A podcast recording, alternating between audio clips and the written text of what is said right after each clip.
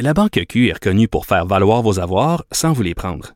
Mais quand vous pensez à votre premier compte bancaire, tu sais, dans le temps à l'école, vous faisiez vos dépôts avec vos scènes dans la petite enveloppe. Hmm, C'était bien beau. Mais avec le temps, à ce compte-là vous a coûté des milliers de dollars en frais, puis vous ne faites pas une scène d'intérêt. Avec la Banque Q, vous obtenez des intérêts élevés et aucun frais sur vos services bancaires courants. Autrement dit, ça fait pas mal plus de scènes dans votre enveloppe, ça. Banque Q. Faites valoir vos avoirs. Visitez banqueq.ca pour en savoir plus. Les autres. Geneviève Peterson. Elle réécrit le scénario de l'actualité tous les jours. Vous écoutez Geneviève Peterson. Cube Radio.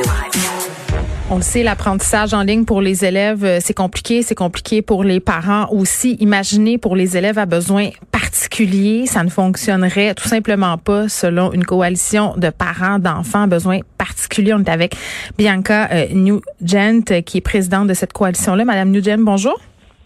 Oui, bonjour à vous. Bon, vous demandez aujourd'hui au gouvernement là, qui euh, a instauré des mesures sanitaires dans des régions précises, euh, entre autres Capitale-Nationale, Outaouais, où les établissements scolaires euh, sont fermés, de repenser à tout ça pour les élèves à besoins particuliers.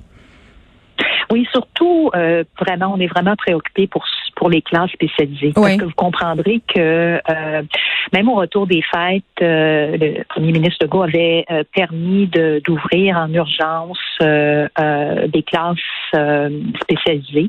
il faut comprendre que la majorité des élèves à besoins particuliers cheminent tant bien que mal dans les écoles d'acheminement mm-hmm. régulier, mais il y a quand même une grande proportion d'élèves. Là, il y a un phénomène depuis les 10-15 dernières années, justement par manque de services dans les classes euh, puis de ressources dans les classes euh, dites régulières, euh, sont, sont mis dans des classes spécialisées. Et puis, plus de 75% des mm. élèves à besoins particuliers qui fréquentent qui ont besoin de ces soutiens-là fréquentent ces classes-là.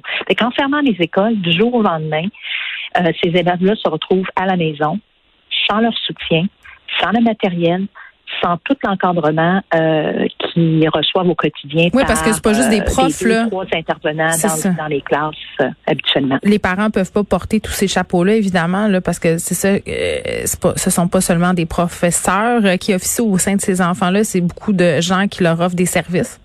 Oui, oui, généralement, euh, il y a toujours un enseignement titulaire, euh, généralement formé, mais mm. pas tout le temps, mais plus souvent qu'autrement.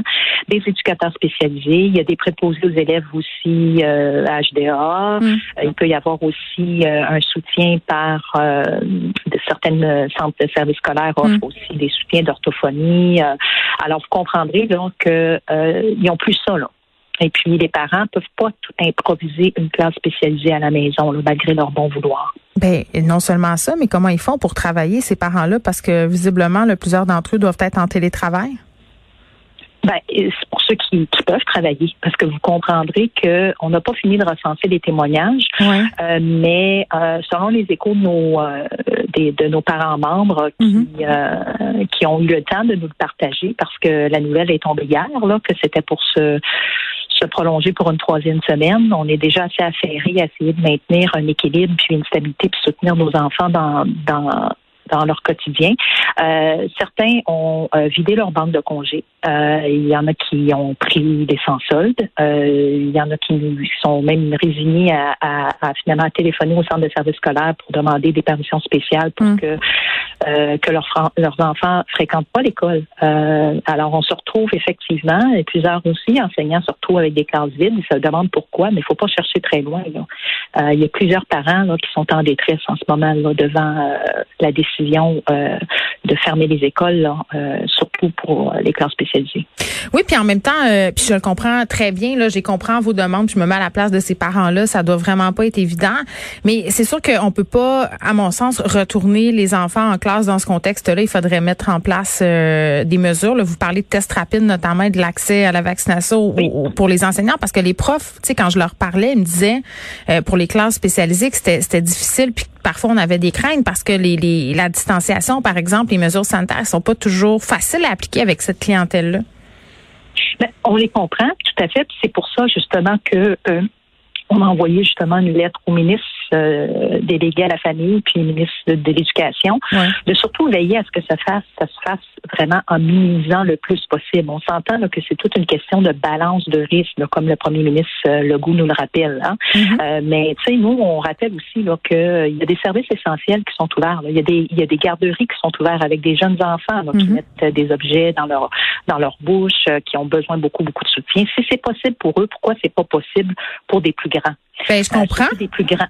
Je comprends, euh, Madame Nugent, puis en même temps, j'ai envie de vous dire que on a vu que ça se fait ailleurs. en Ontario, la situation, à mon sens, est, très très inquiétante. Là, ils sont devant une flambée des cas.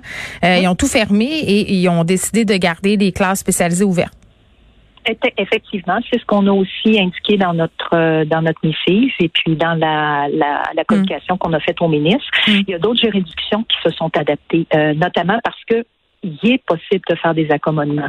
Alors, évidemment, euh, euh, le Nouveau-Brunswick le fait, l'Ontario le fait aussi.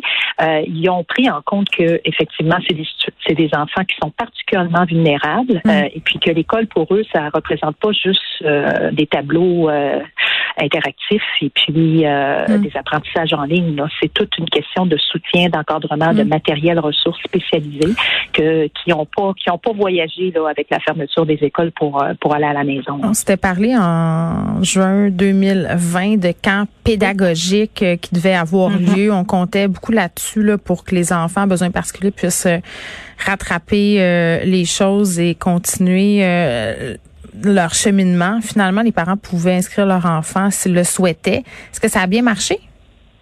Ben, écoutez, nous, les, je veux dire, c'est comme on, le répète souvent, des fois c'est à géométrie variable. Il y a certains centres de services scolaires puis certains parents qui nous ont dit qu'effectivement, ils ont mis en place euh, vraiment des camps, mais donc, comme vous le savez, il y a eu une succession de mesures, il y a eu évidemment des réactions. Tu sais, on est en mode de réaction. On peut comprendre la pandémie, et puis surtout là avec la, troisième vague et les variants, c'est extrêmement euh, euh, sensible en ce moment. Je vous dirais que c'est plus le tutorat. Euh, ça a pris du temps à démarrer. Mm-hmm. Euh, il y a certains parents qui euh, nous ont fait part que ça fonctionnait pour eux. Pour d'autres, leurs enfants ont vraiment besoin de, du soutien direct d'intervenants auxquels, ils sont habitués. Hein. Il faut comprendre que pour plusieurs, les enfants, pour eux, l'école, ça représente un autre milieu, d'autres intervenants. Alors, mm. il y a toute un, une adaptation des comportements qui qui s'adaptent finalement à un fonctionnement. Alors, euh, leur demander de faire à l'école à, la maison, c'est tout simplement une trop grande adaptation. Mais ça marche pas. Euh, Non, c'est une perte de repère puis une perte de routine. Alors, c'est vraiment une catastrophe. Et puis nous, on lève le, drapeau rouge euh, parce que si c'est pour se poursuivre, il faut absolument euh, permettre euh, mettre en place des mesures exceptionnelles. Mm. Comme on dit, une situation urgente exceptionnelle exige de prendre des moyens urgents et exceptionnels. J'espère que M. Lacombe et M. Roberge entendront vos doléances. L'année scolaire tire à sa On est déjà le 14 avril. Il reste pas beaucoup de temps. Euh, Bianca Nugent, merci, qui est président de la coalition de parents d'enfants besoins particuliers du Québec, qui demande que le euh, gouvernement maintienne les classes pour les enfants euh, qui ont besoin d'éducation spécialisée.